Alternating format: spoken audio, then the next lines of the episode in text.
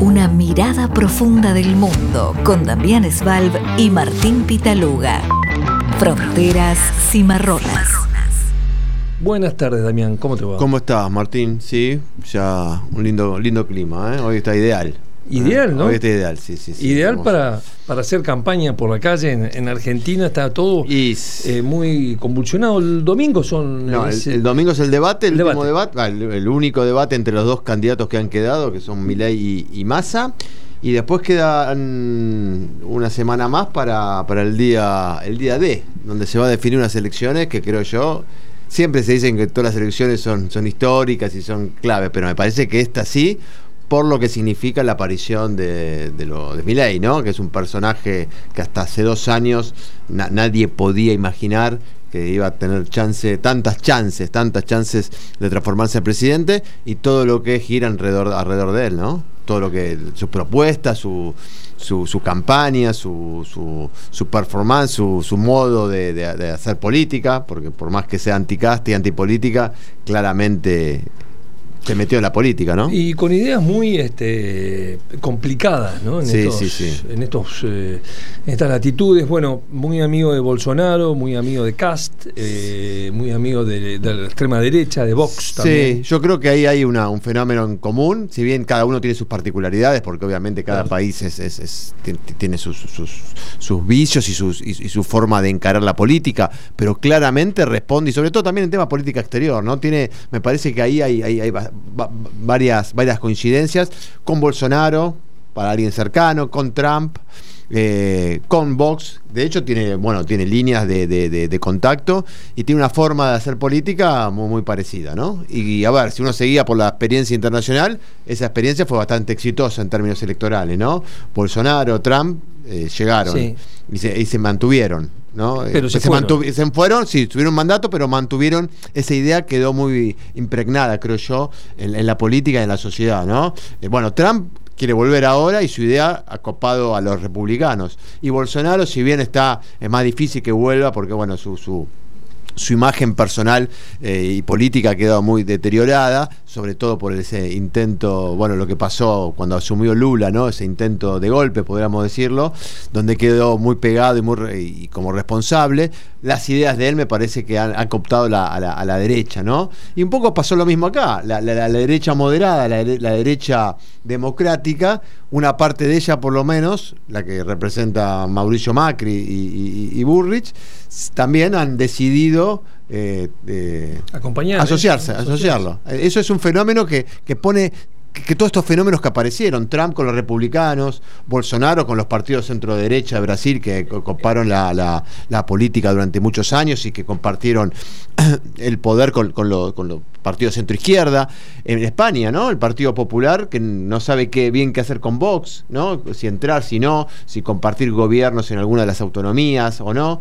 Eh, bueno, y me parece que el, que el PRO, en este caso, no, no diga junto por el cambio, pero el PRO también tiene esa, esa discusión y que se ha- ahora se ha resuelto de una manera media brutal.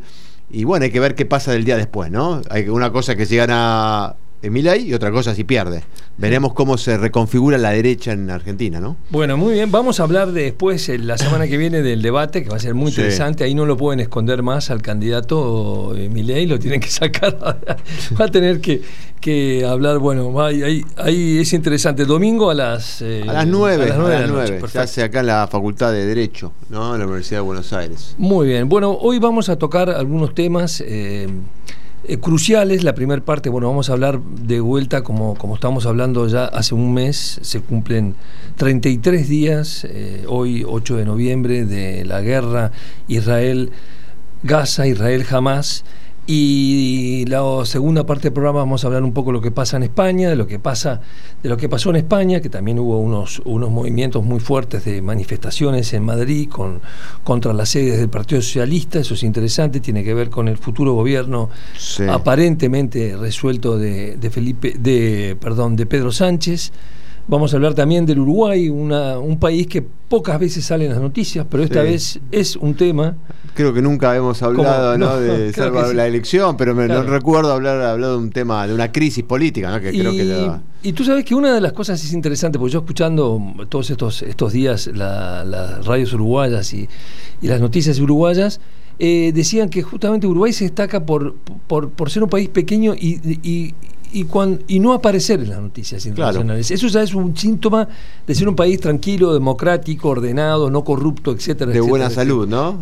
Institucional, democrática. Exacto. O sea, no aparecer en las noticias es gozar de buena salud. Vamos a hablar del Uruguay, también de Portugal, un país que también. lamentablemente tiene muy buena imagen y que está eh, en el tapete la renuncia del primer ministro y eh, llamado a elecciones, es sí. algo... Sí, eh, parece inminente un llamado a elecciones. Eminente. Es un golpe fuerte también para el, para el socialismo claro. europeo, ¿no? Quedan pocos y ahora Porque uno, uno, menos. Portugal es el bastión del socialismo europeo, gobierna, gobierna sin alianzas, o sea, tiene una mayoría propia el socialismo. Gobierna Entonces, sin alianzas. Es un golpe para, bueno, para, obviamente para Sánchez, ¿no? En, en España, de cierta sí, manera. Va, un golpe, digo, Pero quedan muy para... pocos socialistas en Europa y Irlanda no lo sé muy bien. Sí, pero... me estoy viendo uno más que, que también estuvo ahí, pero quedan pocos, pero quedan pocos. por lo menos tienen países, ah, España, Portugal, digo. Bueno, acá es una renuncia, eh, una, una renuncia eh, ipso facta. Vamos a hablar después del caso de Portugal.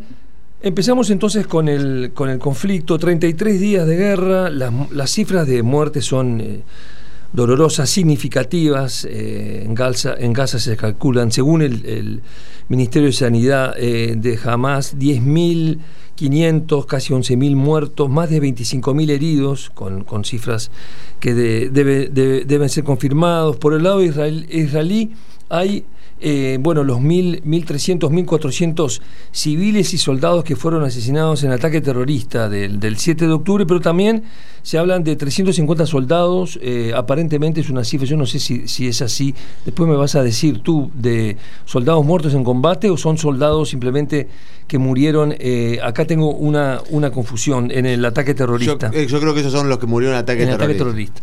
Creo las víctimas oficiales de, de, la incursión israelí creo no, no son 30 más o menos son, soldados, 20, 30. Son 20, 30. Sí.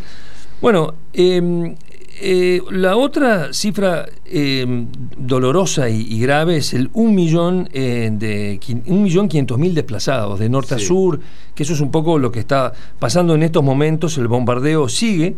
Eh, el daño eh, se calcula, todos estos cálculos, estas cifras y estas, estos números son eh, a confirmar, ya que sí. hay una, una, cierta, digamos, duda o falta. Sí, falta sí, hay poca información, ahí, ahí, ahí están cortadas las comunicaciones, eh, pero sí, son, son los datos. A, pero, por ejemplo, este, este dato que se destruyó eh, esto es Naciones Unidas que lo saca, ¿no? Sí. Alrededor del 45% de las viviendas en Gaza. Lo denuncia el enviado especial de Naciones Unidas, Rajo, Rajo Gopal. Y sí. él dice que es, es, el que está a cargo de todos los temas de Naciones Unidas de vivienda. Y él denuncia la situación como, como un posible crimen de guerra. Acá ahí es un tema que está entrando en el, en el tapete, ¿no? Sí, bueno, ahí está la gran polémica. Israel, frente a esto, lo ve, no, no, no, no, no oficializa y no, no no confirma, y, y, es más, desmiente mucha de esta información porque dicen que, que, que, bueno, que obviamente que ellos dicen que están tenida de parcialidad, ¿no? De, de, de, que, de que responden quizás información que le da Hamas, que son los que gobiernan la franja de Gaza, con la ONU, bueno, lo hablamos la otra vez, hay una, una, una, cuestión de disputa muy fuerte, sobre todo con Guterres, hablando de enfrentamiento, de, de enfrentamiento abierto directamente por, por posicionamiento de Guterres que en realidad no le, no le cayeron bien. La relación de Israel con las Naciones Unidas ha sido, eh, por lo menos en los últimos te diría 40 años, 50 años, muy, muy tensa y muy mala. Y bueno, ahora creo que está en su peor momento, al punto que el, embajador israelí en Naciones Unidas pidió la renuncia de, de Guterres. Entonces, bueno, y Guterres no se queda, no se queda callado y, y va y, y redobla la apuesta. Entonces, obviamente, estas cifras a ver, uno, uno, uno puede ver, la, entrada del ejército de Israel fue contundente, han logrado lo, lo, que se supone es el primer objetivo, que es militarmente, que es cortar la franja de Gaza en dos, ¿no? Han, han sitiado ya la ciudad de Gaza, es decir, el lugar donde se cree que está el núcleo duro de Hamas, eh, y están haciendo operaciones permanentes, ahora se entra en una etapa, si se quiere, de, de, de muy crítica, que es el enfrentamiento armado, hombre, hombre, a hombre, ¿no? En, ter en territorio. Sí, ah. a ver, hoy jamás se, se, se, hubieron declaraciones, creo que el New York Times la, la, las, las, las, publicó, sobre los, sus líderes que dijeron que el objetivo de ellos era llevar a Israel a una guerra permanente, creo que es el término que utilizó, ¿no? Y es un poco un objetivo, el objetivo que tienen es eso, para equiparar de cierta manera fuerzas, obviamente uno es un ejército de los más importantes del mundo y el otro es una es, un grupo, un ejército informal, pero bueno, que, tiene su ventaja en que en actuar en la ciudad, en actuar en, toda la infraestructura que han, que han hecho durante tantos años. Entonces, bueno, ahí creen que pueden equiparar. Llegan novedades, llegan informaciones que uno, bueno, no la puede llegar nunca sobre que Israel está avanzando sobre ellos, que hay una gran cantidad de terroristas que fueron abatidos, o, un montón de, eh, infraestructura que fue, que fue eh, destrozada por los israelíes, pero bueno, esto viene para largo, da una sensación que viene para largo. Se empezó también a, especular sobre qué va a hacer Israel el día después. Yo creo que esa es una, es una pregunta que ahora los israelíes, o por lo menos en esta etapa, no importa demasiado. A ver, no importa, va a importar seguramente, pero creo el objetivo de Israel, como siempre venimos diciendo, es tratar de eh, no sé si hacer eh, de, que jamás deje de existir, pero claramente eh, dejarlo, reducirlo a, su mínima expresión, a su mínima posibilidad de hacer daño. Y para eso se prevé que van a ser enfrentamientos muy fuertes. Israel, obviamente, está dejando, está poniendo todos sus recursos en esta guerra y no se ha abierto por ahora ningún otro frente, más allá que hay algunas escaramuzas en el norte con Hezbollah, pero no se ha abierto ningún otro frente, más allá de alguna amenaza. El otro día salió Nasrallah el viernes, que es el líder de Hezbollah, con un discurso primero un poquito desafiante, pero después medio como diciendo... Eh, tampoco nos queremos involucrar demasiado. Y yo creo que ahí pesa mucho el posicionamiento de Estados Unidos y más que el posicionamiento, eh, los, portaaviones. Pero también es interesante después profundizar sobre, sobre Hezbollah, porque ¿cuál, es, cuál sería el, digamos, ¿en qué gana Hezbollah en intervenir en, esta, en este conflicto? Porque están muy bien posicionados en el Líbano, ¿no? Están atrincherados, tienen un ejército bastante más poderoso que el de Hamas, armados por Irán, o sea, no es eh, ahí no hay duda ninguna, son eh, ¿no? son, responden a Irán directamente. Directamente están en con partido político en este gobierno libanés muy muy debilitado, muy confuso, muy vamos a decir controlan gran parte del Líbano, claro. decir todo, ¿no? Entonces ya uno se pregunta si si le conviene no intervenir, ¿no? Es una gran pregunta y es una gran buena para mí yo coincido con tu análisis. A ver, ellos hacen la evaluación, digo, somos, son, son guapos, digo, dicen que van a destruir Israel, pero saben las consecuencias que puede tener cualquier, eh, cualquier eh, que, esta situación se vaya de control. La última vez Israel, la respuesta de Israel frente a una situación que se generó por el, por el secuestro de tres soldados en el año 2006. Una patrulla israelí fue, fue le tiraron un bombazo en la frontera, se mataron a dos soldados y secuestraron a tres. Por eso se desató una guerra de 35 días donde Israel prácticamente Beirut casi lo gran parte de Beirut lo destruyó. 2006. Ahí 2006. Eh, y, intervino Estados Unidos. claro, y Hezbollah tiró misiles durante 35 días sobre Israel. Entonces, ahora, Israel, con el gobierno que tiene, con la situación en la que tiene que eh, no le queda, a ver, no, quiero que esto suene feo, digo, a, este gobierno de Israel con lo que con lo que le pasó, no tiene nada que perder. No tiene nada que perder y eh, yo creo que va a hacer cualquier cosa, digo, es capaz de ir hasta, el fondo si ve que está amenazada, obviamente su existencia y, si, y Hezbollah abre otro frente.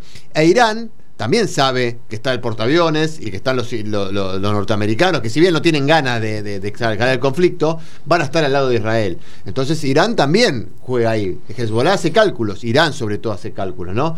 ¿Cuándo le conviene entrar, cuándo no?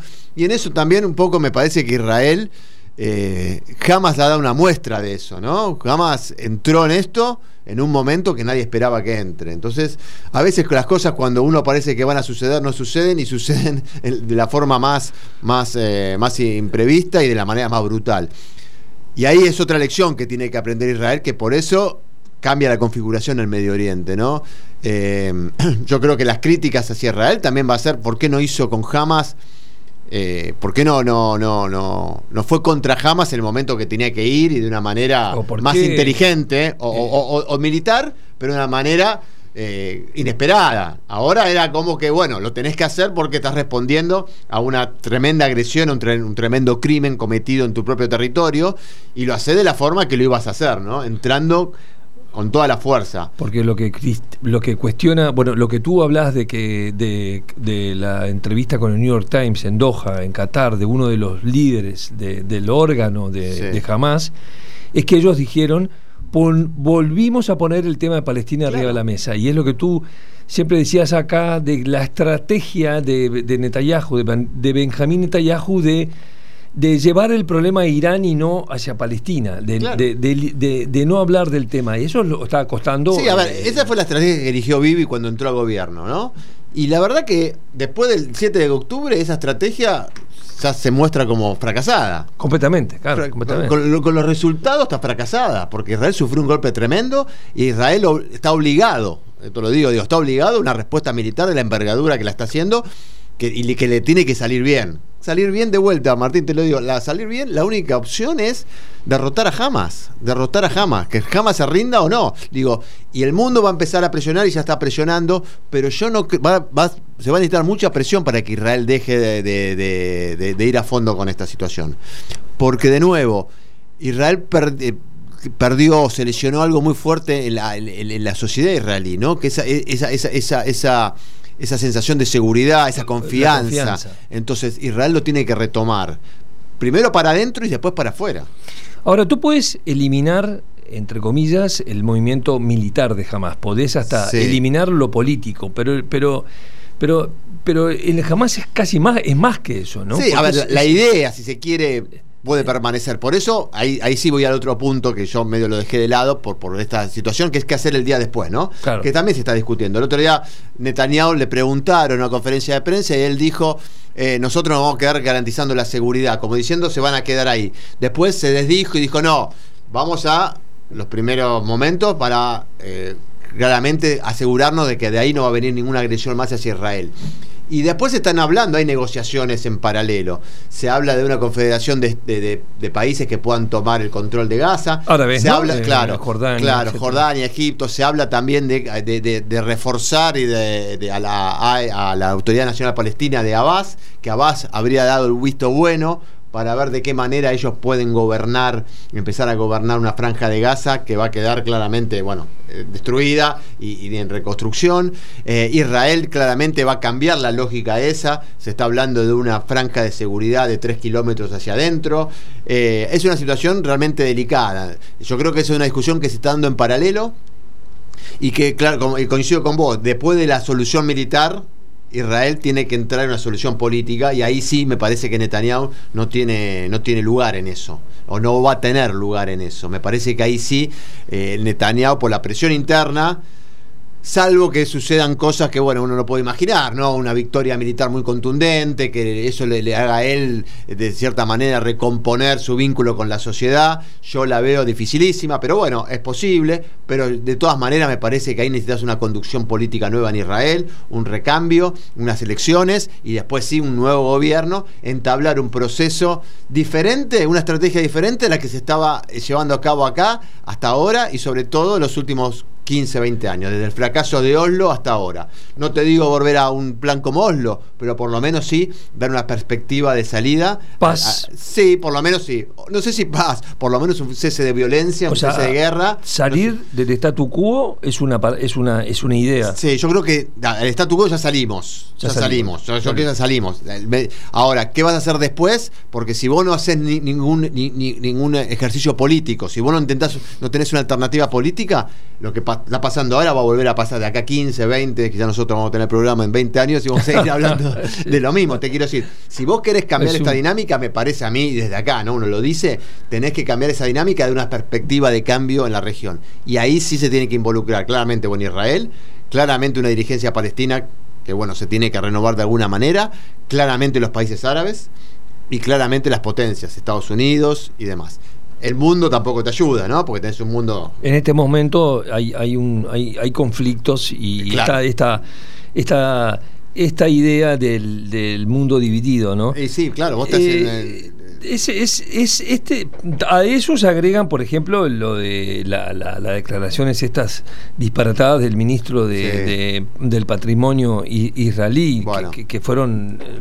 locas. Sí, sí, eso entra en una... Bueno tampoco fue destituido, ¿no? No, no, fue sancionado, si se quiere. Sancionado. Porque eh, el funcionario es parte de uno de los de poder judío, que es uno de los de los países, de los de los sectores de los partidos que conforman la alianza, una declaración absolutamente. Después se quiso decir, pero digo, nada. Pero ahí, vos te das cuenta eh, de quiénes están llevando adelante la, la, política israelí.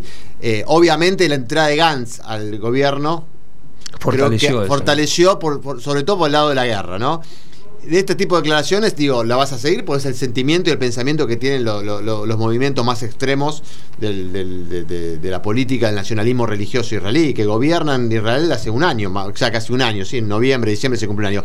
Eh, y obviamente esto no, no ayuda a Israel para nada, hay que condenarlo rápidamente. Netanyahu hizo una salida política bastante bastante leve pero bueno, por lo menos lo corrió del tema. Pero sí, digo, ahí, de hecho, hay, presiones para que para que Netanyahu se saque de encima esos partidos. Pero sacarse de encima esos partidos es caer. Eh, el gobierno. Y nadie quiere que caiga, a ver, nadie piensa ahora que caer el gobierno ahora sea el momento. No lo sé. Eh, en guerra en, la declaración de guerra hace de que también se paralice el Parlamento, la ANEXET, no, está, no, hay actividad parlamentaria, ni política, ni de ningún tipo, ¿no? No, creo, a ver, la verdad que creo que no, me parece que, creo que el gobierno, el Ejecutivo, lo tengo que tiene potestad para, bueno, ir adelante con, esta situación, pero claramente hay disputa política, digo, y la pida ha quedado del, del otro lado. Eh, y ahí Lapid, que es uno, de, uno de los líderes también muy importantes de, la oposición. sí, de centro, claramente. Eh, no entró al gobierno de unidad, no quiso entrar porque él tenía justamente esto. Él tenía como condición para hacer un gobierno de unidad nacional que saquen a Smotrich y a Benkbir, que son los dos dirigentes, si se quiere, dos, más duros. Más, más, duros y más violentos en su discurso y demás. Eso Netanyahu no lo aceptó. Y él es un gran crítico de todo esto. Te quiero decir, la política sigue dando vueltas, es inimaginable pensar ahora en un cambio de gobierno, salvo una renuncia de Netanyahu, que daría la sensación que no, que no va a suceder. Ahora, hay una conferencia eh, organizada por Macron en París el jueves, o sea, mañana, eh, no, está, muy, está hecha muy sobre la marcha. Macron tiene idas y vueltas, tiene, tuvo como muchos países, como, como casi todos los países de la Unión Europea, posturas contundentes. Bueno, Alemania siempre fue el de los primeros que fue a apoyar a Israel por esa relación que tienen además de responsabilidad, como lo llaman ellos. Sí, sí, para Alemania es, es, un tema que no eh, eh, inamovible, digo. Inamovible.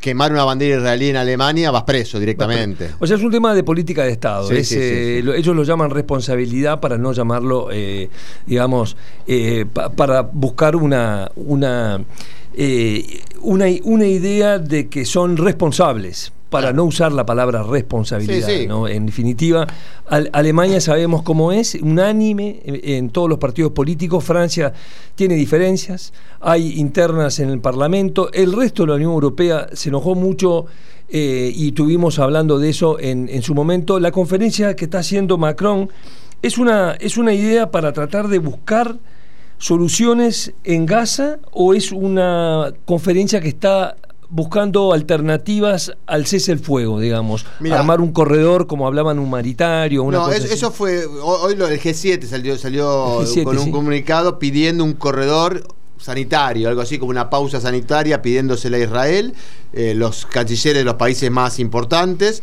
Hablaron de pausa y corredor eh, humanitarios para que Israel, bueno, nada, para permitir, bueno, justamente eso, ¿no? Eh, aliviar, si se quiere, la situación de... Porque no hay agua, no hay alimentos, no hay remedios, no hay, Ratificaron, obviamente, el derecho de Israel a defenderse, estaba Blinken, estaba, bueno, nada, lo, más importante. Fue, en Tokio, fue en Tokio.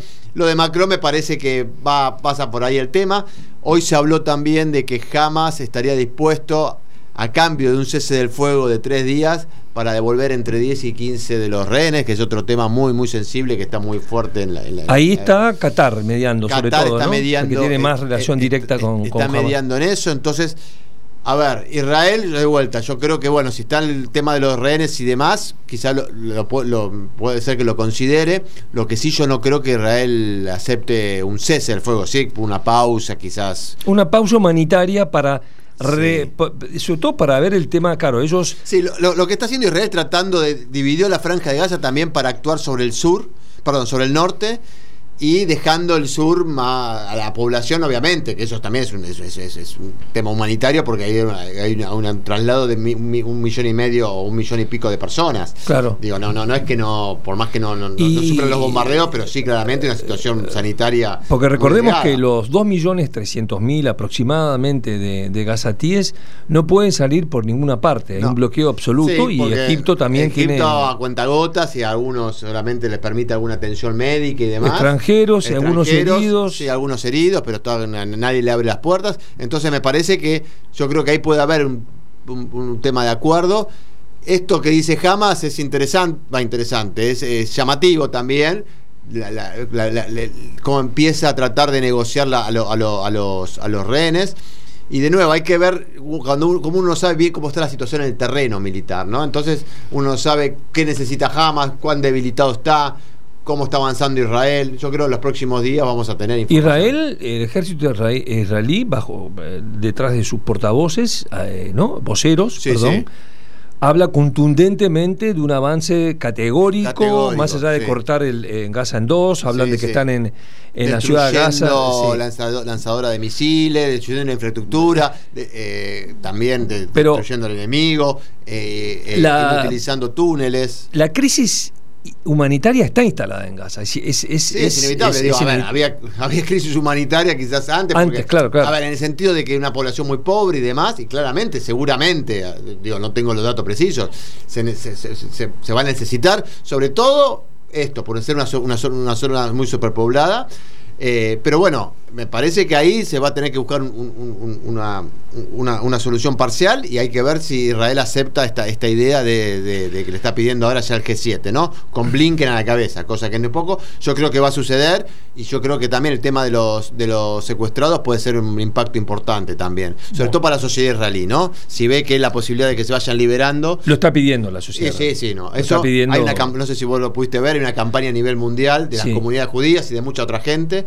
También hay que decirlo, Martín, hay una campaña de actos y hechos antisemitas muy, muy, muy, muy fuertes. Generalmente cuando suceden conflictos en el Medio Oriente, suben los casos de antisemitismo, porque ahí se, bueno, a la crítica que se le puede hacer a Israel cla- claramente y no, no, no, no, no, hay, no, no hay duda de ello. Bueno, se mezclan cuestiones que tienen que ver con los ataques a los judíos, con agresiones, han crecido los casos de antisemitismo en Francia, en el Reino Unido, en las universidades de Estados Unidos, Además, donde con- se mezcla todo. ¿no? Claro, hay, hay mucha confusión y desinformación también. Sí, bueno. sobre una cosa sobre lo que es Israel, otra cosa es sobre el, el conflicto, otra cosa es Claro, sobre los sobre judíos. lo, lo que hace el gobierno, sobre Claro. la, bueno, también, o- o también de ver solamente una parte del conflicto, ver este conflicto entre buenos y malos, y en blanco y negro, y no entender, bueno, la situación que atravesó Israel. Bueno, nada. Hay, hay, hay, hay, un- hay una tensión muy fuerte. Hoy en Brasil se, se supo hace pocas horas que se desactivó una, Sí, una eh. célula Hezbollah que podría haber estado o que estaba planeando un atentado a la comunidad judía. No, evidentemente Eh. está en pie, digamos, hay que tener, eh, es, es una es un tema eh, mundial, ¿no? Es que un está, tema mundial, que, porque- está, que está arriba de la A ver, mesa. porque en términos, a ver, no, no- no quiero parecer muy frío, en términos de impacto y de, de- de- de muertes y de destrucción, ha habido conflictos, y hay conflictos en marcha mucho más grandes, la guerra civil en Siria, Yemen, bueno, un montón de... ca- en África, ni, ni hablar, digo, de matanzas y demás, pero ninguna ocupa la tensión que ocupa el conflicto en Medio Oriente entre Israel y los palestinos o otros países árabes. Bueno, eso tiene que ver, obviamente, la historia, la importancia. la importancia de las comunidades judías, las comunidades Claro. árabes, las comunidades musulmanas, lo que, lo, lo que significa eso. Eh, la cuestión religiosa en el medio. es muy fuerte, Es muy justo- fuerte. se da como una un tormenta combo, eh, sí, histórica perfecta, ¿no? Explosivo, claro. digo, el- Y eso, y hay una guerra comunicacional que vos también, que vos ves los medios y ves Claro. las redes sociales, que es tremenda también, de mala información. Nada, es una situación realmente muy, muy. muy Además, matices en, en- en Francia, que es un país muy sensible a- al antisemitismo, la colaboración de, de Francia en el gobierno en Vichy fue Sí, contundente, eh, o sea que eso es una cosa que historia. En Francia, si bien no tienen eh, el, eh, el, digamos, la política de Estado que tiene Alemania, tienen una, una sensibilidad diferente. Hay una manifestación muy importante eh, que se, se lo pidió el presidente del Parlamento francés para, para eh, en contra del antisemitismo y ahí, Claro. por ejemplo, hay eh, el partido de Mélenchon, la Francia sumisa, que no acompañaría si va al partido de extrema derecha de Le Pen, ¿no? Entonces, ahí entran internas también, ¿no? Porque Mélenchon fue muy cuestionado por, por, muchos lados y, y, muchos partidos de izquierda por, por, por tener una, un pronunciamiento... Eh, más general en contra de, claro. ahí es donde está difícil el es que apenas sucedió el hecho del 7 de octubre que era el momento claramente de posicionarse digo ahí no había demasiada duda. Después podemos más adelante podemos hablar de conflicto, de la historia y demás, pero en ese momento, un asesinato masivo de 1.400 personas, con secuestro, con violaciones, con, eh, matanza de niños y demás, si vos no salís en ese momento contundentemente a condenar eso, y bueno, ya quedás. Es, esa oportunidad, porque entendemos y, en, muchos casos hasta compartimos cierta historia de lo que fue Israel o lo que es Israel, de lo que es el gobierno de Netanyahu, sin duda y demás. Pero, pero el, acto de, del 7 de octubre había que, que, Es, lo mismo como no acompañarías la matanza de Bataclan en París en ese momento, o lo que fue el 11 de septiembre. En ese momento tiempo para después para, discutir la, quién tiene la culpa, quién empezó, la historia, la vas a tener. Pero si vos en ese momento no sabés contundentemente, eso es mi opinión, ¿no? Digo, contundentemente, a condenar, y a ponerte del lado de la víctima. Es, más, hubo, gente, a ver, de partido de izquierda que, que, que, que, ya culparon a la víctima, ¿no? Entonces. Eh, me parece que ahí está la bronca o el, grave problema de muchos partidos, sobre todo de la izquierda, que a veces no, no sabe o no, no sabe, no quiere o no puede eh, es un tema delicado que costó mucho. Eh, bueno, es, es, es, para hablar, ¿eh? es un tema para hablar en otro, en otro programa especial porque es realmente importante y, además yo estoy de acuerdo contigo. ¿eh? yo creo que, que la izquierda debe condenar primero y ante nada lo que pasó en Israel el 7 de octubre y de renglón seguido dar explicaciones de lo que es Palestina desde hace 70 años. claro, hay tiempo para todo, pero lo del otro día, digo, encima porque se atacó también, esto, bueno, se dio porque estaba en la frontera, digo, a sectores pacifistas en Israel que son muy activos y también buscan, digo, entonces, digo, Israel es una sociedad muy diversa, hay de todo. Entonces, digo, lo, lo, dejás solo. Y la izquierda israelí está muy golpeada con esto. ¿eh? la, izquierda israelí pacifista se ha quedado desamparada como nunca antes. ¿eh? Cuesta argumentar. Eh, Meretz, por ejemplo. Claro, ¿no? Meretz está, están todos a favor de, darle una, de dar una, respuesta militar a esto. De izquierda a derecha. Eh, pero bueno, no, es difícil. Zoom Internacional, portal de noticias de política internacional. Desde 2016 acercamos al lector los principales acontecimientos mundiales de una manera sencilla y accesible, proponiendo un doble enfoque, seguimiento analítico de los acontecimientos y asistencia para comprenderlos a través de nuestros servicios de consultoría. A diario, nuestros contenidos llegan al público en general periodistas y líderes de opinión de diversos ámbitos de Argentina y de toda América Latina. Conocenos a través de nuestras redes sociales o en nuestra página web zoominternacional.com. Zoom Internacional. Zoom Internacional. Lo que pasa en el mundo. Fronteras y Marronas con Martín Pitaluga y Damián Svalb como decíamos, vamos a hablar un poco de Uruguay y explicar brevemente, porque eh, hay temas más importantes. No, no sé por qué no, no. Uruguay es un país importante. País hermano. Yo te decía, eh, te decía eh, en las otras, en otros programas de que Uruguay sigue con mucho, con mucha atención lo que está pasando en Argentina, obviamente. Claro. Acá me decían que este, de que Lula apoyó a Massa formalmente, me, enteré de eso. El gobierno uruguayo es un gobierno de, centro derecha, de derecha, de, la calle, eh, Pou, que está en su último año. Le queda un año de, mandato y la selección. ¿no? Sí, no hay reelección en Uruguay. Hay una crisis, esto es una, una situación que pasó hace unos días, en eh, el jueves ya llevamos una Tiene buena imagen en Uruguay. Una imagen. La calle, digo. La calle, una está imagen. bien considerada por la población, ¿no? Una imagen de aproximadamente, una imagen positiva de 47%. En general. Es mucho. Es mucho. Los presidentes uruguayos en general tienen buena imagen, salvo algún caso excepcional en los años de Valle, en la crisis, han habido casos, pero en general tienen una buena imagen, hacen un gobierno prolijo, un gobierno más republicano. Atravesó más... las crisis, atravesó Sí. la sequía, atravesó la pandemia. La pandemia. digo, en un contexto difícil eh, latinoamericano. Exacto. El, el gran logro y su caballito batalla del presidente, eh, la calle Pou, es cómo manejó el tema de la pandemia. Ahí tuvo un éxito fan- fantástico, fenomenal.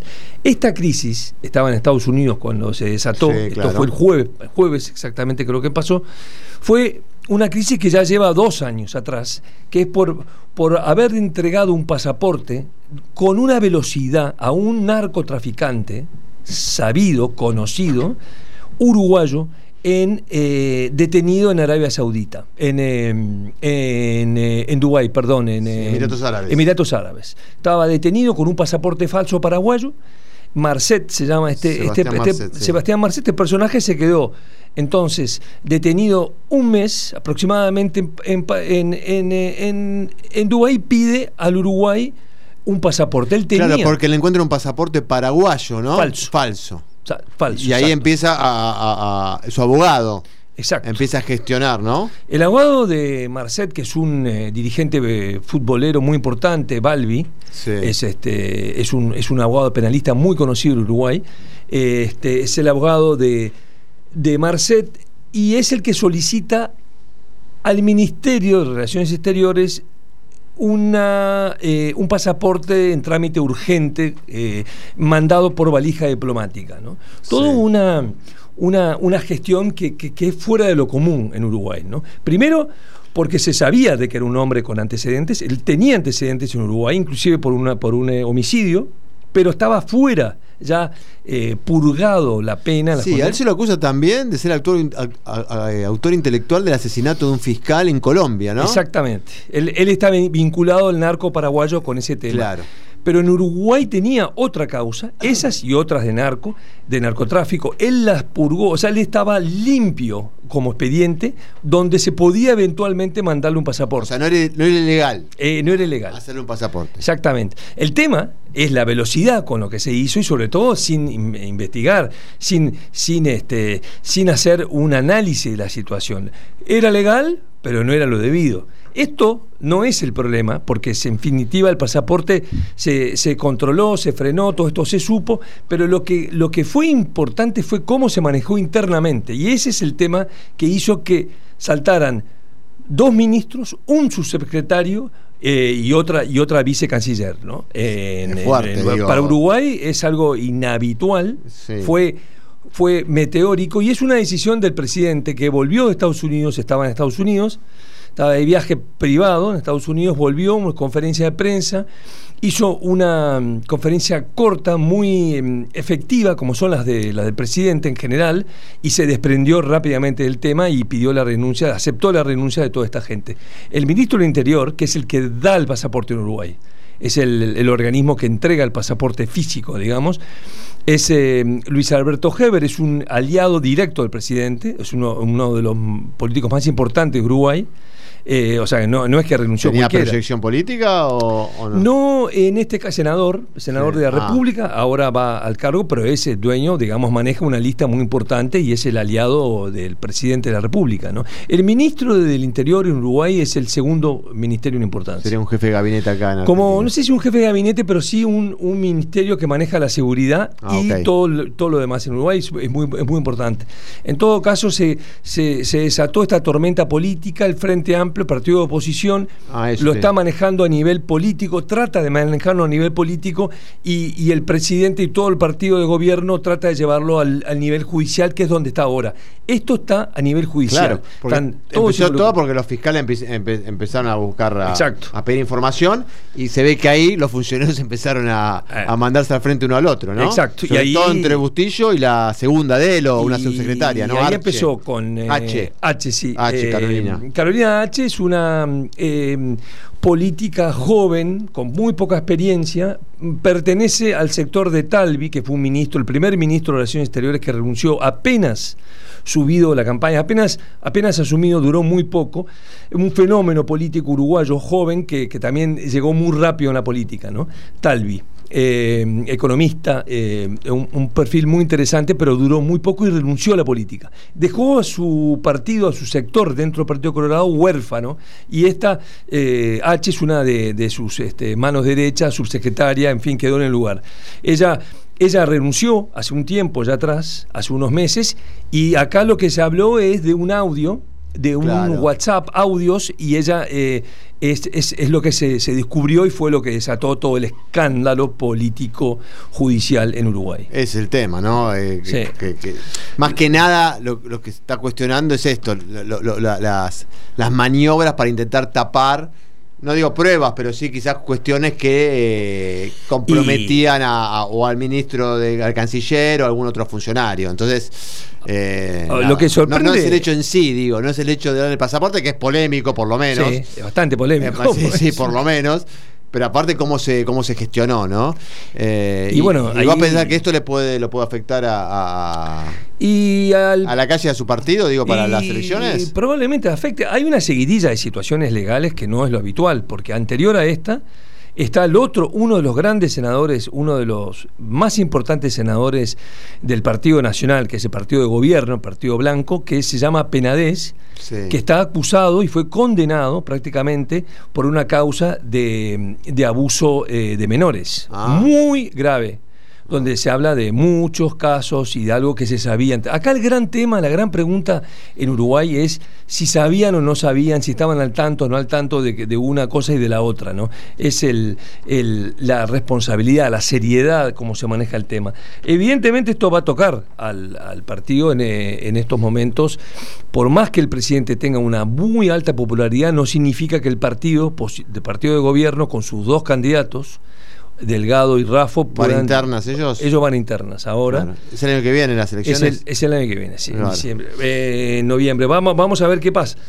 Este, Pero bueno, por ahora la calle optó por cortar, digo. Es muy hábil. Es, el, otro, el otro personaje que renunció, claro, que no es un ministro, no es un personaje político, se llama La Fluff, que es un asesor, es el asesor más importante del presidente es como la mano derecha, está en el, en el, en el, eh, al lado de la oficina del presidente, es el asesor presidencial más directo y el que manejó la campaña, el que le maneja las relaciones públicas de, del presidente, su comunicación y todo lo demás. Así ah, que es una figura muy importante, ¿no?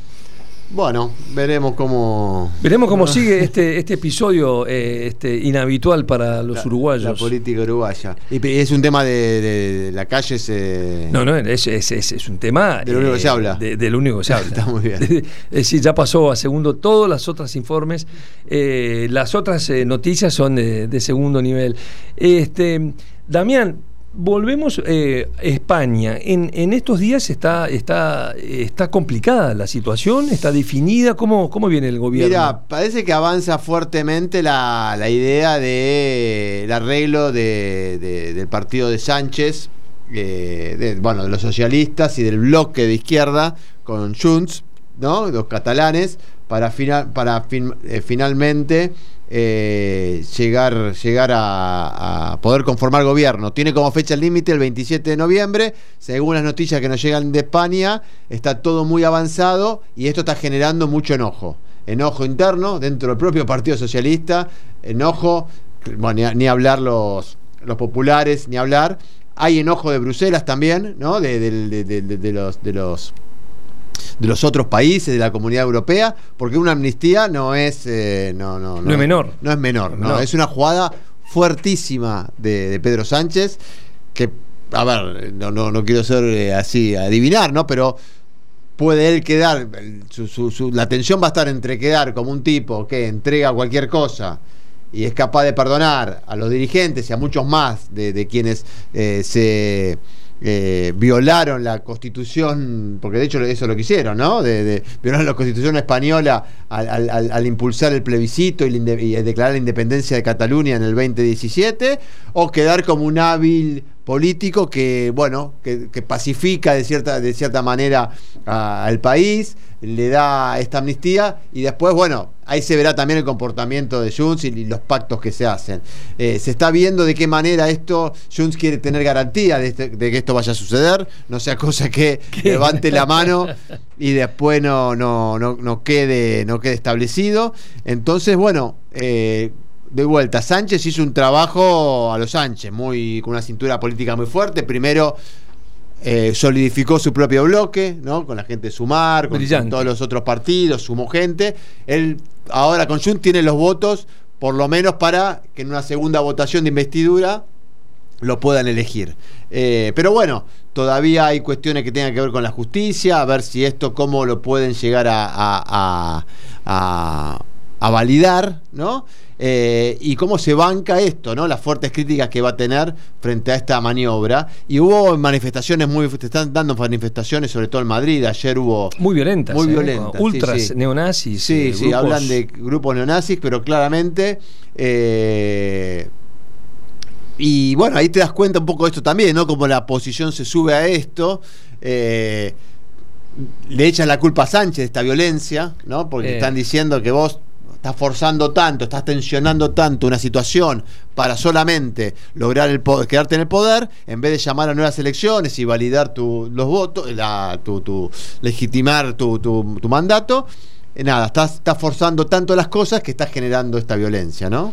Y él desde Waterloo, eh, Puigdemont, eh, sigue igual caldeando el tema, ¿no? Porque le, le mandaba mensajes al rey, a, eh, como, eh, si en vez de quedarse callado, no me parece. Eso, este acuerdo se define mañana, jueves, ¿no? Es el acuerdo político debe- para la investidura, en principio, con Junts, ¿no? Claro, debería, debería, debería hacerse el acuerdo político y después tener tiempo para la investidura. De nuevo, tiene una fecha límite eh, Sánchez, que es el 27 de eh, noviembre. Así que bueno, veremos qué pasa ahí en España y bueno, y en una, una- en una zona bastante convulsionada, ¿no? Tanto en España. Eh, bastante, bastante. Y, Portugal nos Portugal. quedan eh, muy pocos minutos, pero tenemos Bueno. tres minutos para hablar de la dimisión del primer ministro Antonio Costa, un, un- Sí. un hombre también muy popular. Eh, tú decías recién que gobernaba con, con eh, mayorías eh, el- Amplias. amplias el, el país. ¿Qué fue lo que pasó en... Tuvo, Costa presentó, su, bueno, que gobierna desde 2015, ¿no? De, de- renunció ayer, acusado de tráfico de influencia, corrupción y prevaricación en proyectos energéticos, ¿no? Por algunos contratos de, bueno, en donde creo que está, detenido lo- a su jefe de gabinete. Él decidió renunciar. eh, claramente se, se- se despegó de esto, pero renunció como un gesto de transparencia para que todo esto se aclare. Le presentó la renuncia a Marcelo Rebelo de Sousa, que es el presidente ¿no? a- de, de Portugal. eh, porque no quería que la investigación que le iban a hacer, le van a hacer a, Costa también, a ver Ahora. si está involucrado. Más que involucrado, es una cuestión de influencias. Salvando la distancia es un poco lo que le puede pasar a la calle, ¿no? O a sus funcionarios. Más que el hecho en sí de estar involucrado él mismo, si él tuvo algún tipo de. En, eso- en esos lugares. si uno estaba ve- al tanto. Sí, estaba al tanto, o si facilitó algo, le dijo, sí, anda para adelante, o anda Acá es la este. diferencia de lo que es un país presidencial de lo que es un país eh, Claro, parlamentario. claro, claro. O que no olvidemos que Portugal tiene un sistema parlamentario, un modelo como el italiano, Claro. ¿no? un poco como el inglés, el Así italiano. es, y ahora el presidente tiene la potestad de decir si llaman, si, si, si, si disuelve la asamblea, Eh, Marcelo Rebelo de Sousa, que Claro. no es socialista. No. En este caso es un eh, pertenece a un partido de centro, centro derecha. y o si, o si, o si le pide al socialismo que busque un candidato, ¿no? para eh, seguir gobernando, ¿no? que tenga el apoyo del partido y para seguir gobernando. Todo indicaría que finalmente van a optar por una- unas elecciones. Como te decía antes, es un golpe fuerte para, para el socialismo, porque bueno, Portugal es una...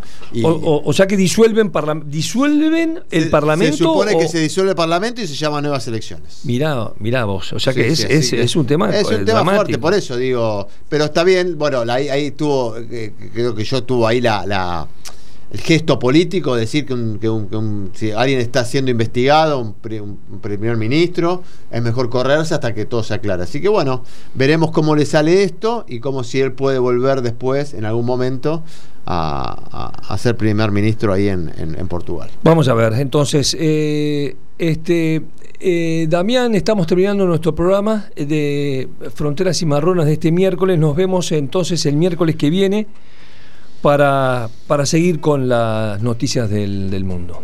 Sí, Martín, nos vemos. Gracias. Saludos ¿eh? cordiales. Saludos. Fronteras y Marronas con Martín Pitaluga y Damián Svalb.